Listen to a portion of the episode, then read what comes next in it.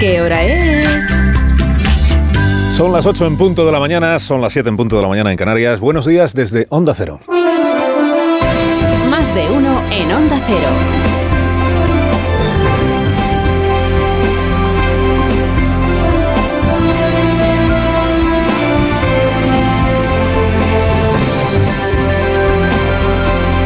Tal como están? Bienvenidos a una nueva mañana de radio. Estamos estrenando el 15 de febrero del año 2024 El mundo en vilo ante la visita de Yolanda Díaz a Palestina. A Israel no, a Israel no, a Palestina.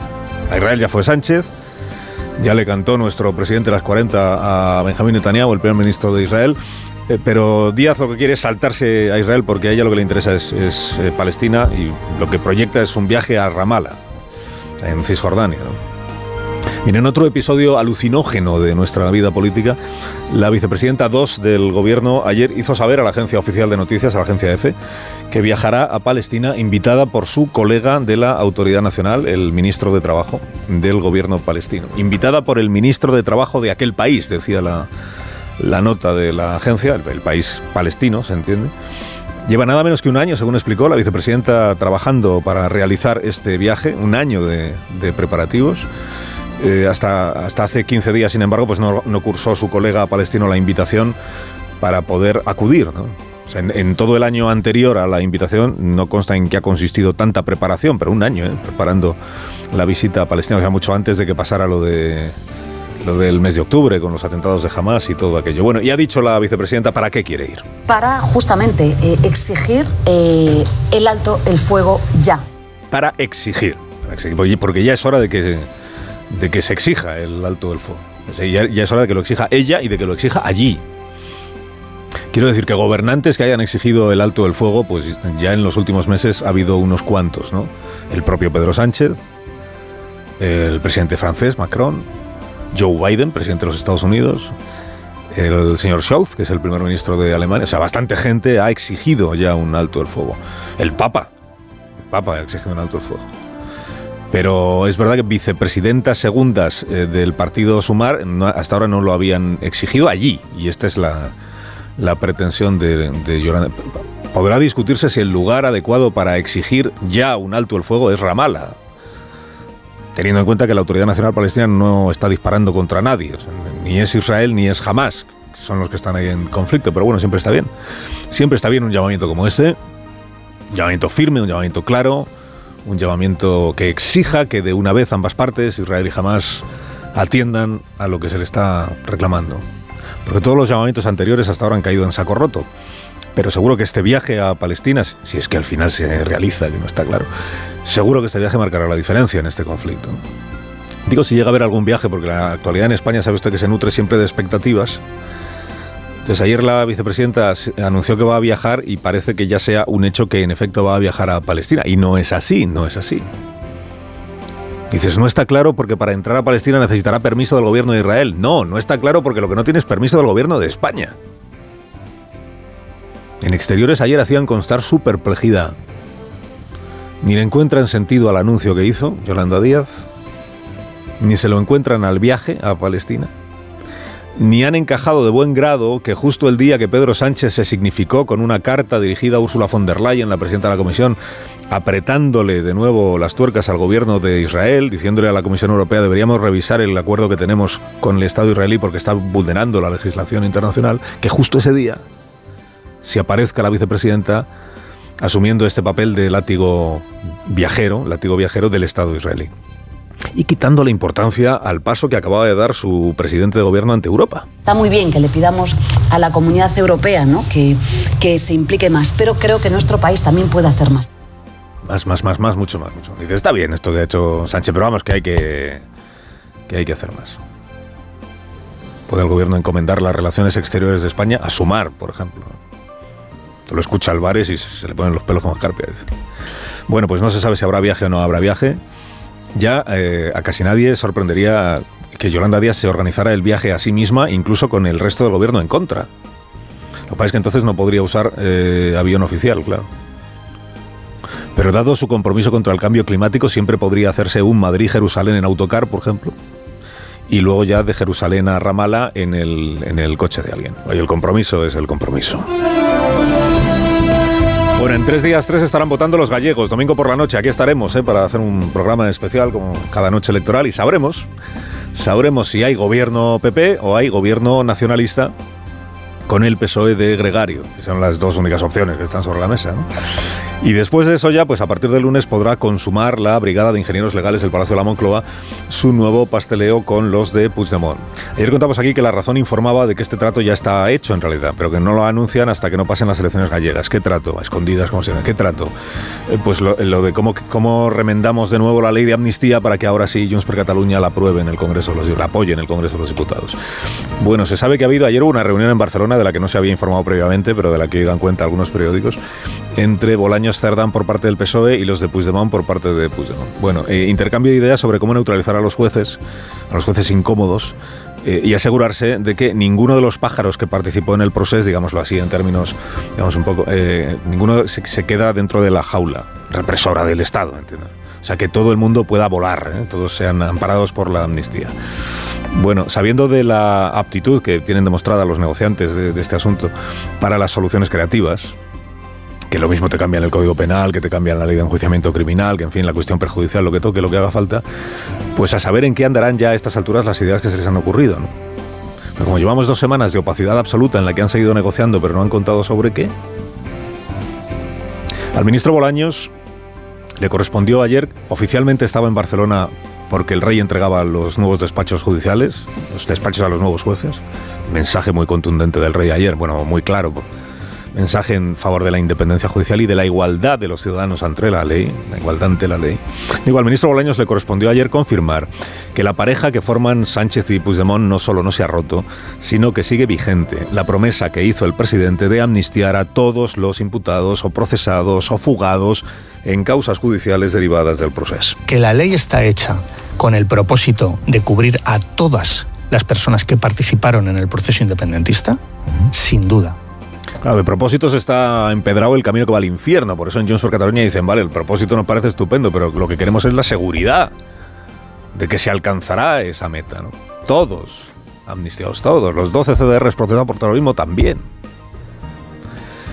Y en eso es en lo que está el gobierno. Y está bien que el gobierno empiece a reconocerlo abiertamente, ¿no? Está en que da igual lo que hicieran, da igual que, cuál sea el delito que se les impute, que todos puedan ser amnistiados. Luego ya meter a Europa a decir lo que tenga que decir Europa. ¿eh? que siempre puede enviar el gobierno a la nueva presidenta del Consejo de Estado a leccionar a la Comisión Europea y al Tribunal de Justicia sobre lo acertadísimo y lo legalísimo que es dejar sin castigo actos violentos en España. Pasado mes de junio empezó en este programa un poco sin querer, porque no era voluntad nuestra, de verdad, pero un debate social sobre eh, qué es mentir y qué es cambiar de opinión.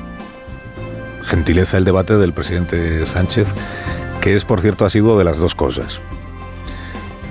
Tampoco es que haya eh, mucho debate o sea, cambiar de opinión, que es pues cambiar de opinión, por ejemplo, es pasar de proclamar que la amnistía equivaldría a suprimir el poder judicial, va de retro la amnistía, a predicar que no hay nada más respetuoso con la separación de poderes que una amnistía. Alabada sea la amnistía. Esto es cambiar de opinión. ¿Has cambiado de opinión? Bueno. Mentir es decir que nunca dijiste lo primero y que siempre defendiste lo segundo. Y quedarte en tu paz después de hacerlo. La nueva presidenta del Consejo de Estado, elegida para el cargo por el gobierno, como procede, y del que procede, porque fue vicepresidenta de Pedro Sánchez, me refiero a Carmen Calvo, ayer eh, mintió, siento decirlo con tanta crudeza, pero mintió a los oyentes de Julia en la onda cuando habló de esto de la amnistía. ¿eh? hay gente que se enfada muchísimo cuando a mentir se le a mentir. O cuando el que miente y se le dice abiertamente, pues no es de su cuerda, en fin. Bueno, aquí el martes recordamos que para presidir el Consejo de Estado hay que ser jurista de reconocido prestigio y que el gobierno al escoger a Carmen Calvo, pues lo que habrá valorado en ella sobre todo es esto, su profundo conocimiento de la materia jurídica. Ella misma se lo recordó ayer a Julia. Soy doctor en Derecho, tengo mis oposiciones aprobadas. ¿Cuántas veces no nos lo habrá recordado Carmen Calvo cada vez que ha surgido una controversia sobre la Constitución, que ella es doctora y profesora de Derecho Constitucional? Que es una forma de decir que su criterio, a diferencia del de otros, tiene peso tiene fundamento. Bueno, aquí recordamos el martes que la profesora Carmen Calvo hace menos de tres años, en un debate parlamentario, aleccionó en estos términos a un senador independentista. Cuando usted habla de que planteemos la amnistía, La única respuesta posible es que eso no es planteable en un Estado constitucional democrático porque sería suprimir literalmente uno de los tres poderes del Estado, que es el judicial. Cuando usted habla de la amnistía, la única respuesta es que no es planteable una amnistía. Bueno, luego amplió esta lección en una entrevista radiofónica. Es que la amnistía está prohibida en nuestra Constitución, absolutamente prohibida. Y en todas las democracias, ninguna democracia contempla las amnistías. Pues hay poco que interpretar, la verdad. Seguro que los alumnos valoran la claridad expositiva de la docente. Se facilita muchísimo para tomar apuntes que la profesora sea clara. Pues, pues clara, la amnistía no es posible, la amnistía no cabe. No hay democracia que... Bueno, veamos ahora lo que Carmen Calvo, futura presidenta del Consejo de Estado, le contestó ayer a Julia cuando ésta le preguntó si la amnistía entonces no cabe en la Constitución. El indulto generalizado, que es lo que en su momento se planteó, no. Era lo que opinaba en aquel momento y lo que sigue opinando. La amnistía y el indulto parcial es lo que está contemplado en nuestra democracia y en cualquier otra. En nuestra democracia y en cualquier otra. Está contemplada la amnistía.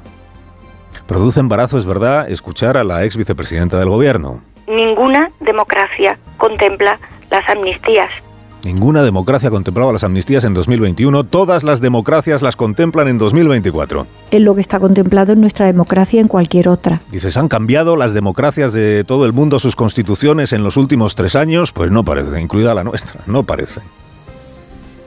De los creadores de la Unión Europea nos surge a derogar el delito de sedición.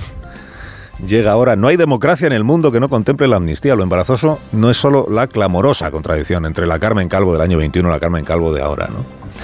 Lo embarazoso, o lo hiriente más que lo embarazoso, es que estando perfectamente acreditado lo que sostenía entonces, Absolutamente prohibida. venga a contarles ahora a los oyentes de Julia el cuentito este de que en realidad lo que ella dijo es otra cosa. Así que el indulto generalizado, que fue lo que se propuso en aquel momento, eh, está prohibido por la Constitución. Y fue exactamente lo que dije, porque es exactamente lo que dice la Constitución, exactamente lo que le he explicado durante muchos años a mis alumnos y lo mismo que pienso. Exactamente lo que dijo es lo que acabamos de escuchar hace un momento que dijo. Exactamente de lo que habló fue de la amnistía, de las amnistías. Exactamente lo que nunca nadie planteó en aquel momento fue lo del indulto general.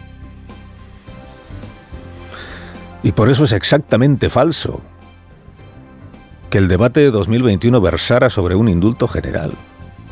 Versaba sobre la proposición de ley de amnistía que habían presentado Junts y Esquerra Republicana de Cataluña, que por cierto tenía los mismos efectos que la amnistía que están negociando ahora.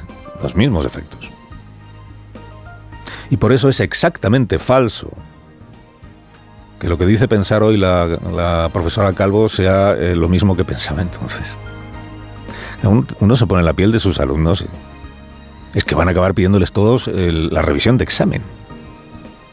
Imagínate que en el 2021 les hubiera caído la pregunta eh, en el examen. ¿Es posible aplicar una amnistía en la España constitucional? Absolutamente prohibida. Claro, si respondían que era impecablemente constitucional, lo suspendía. Pero ahora es justo al revés. Ahora si cae la misma pregunta en el examen, Es lo que está contemplado en nuestra democracia y en cualquier otra. los que suspenden son los que aprobaron y los que aprueban son los que suspendieron. Y la Constitución no ha cambiado. El problema, naturalmente, no es que la profesora cam- cambie o mute de, de criterio en su magisterio. El problema es que va a presidir el Consejo de Estado.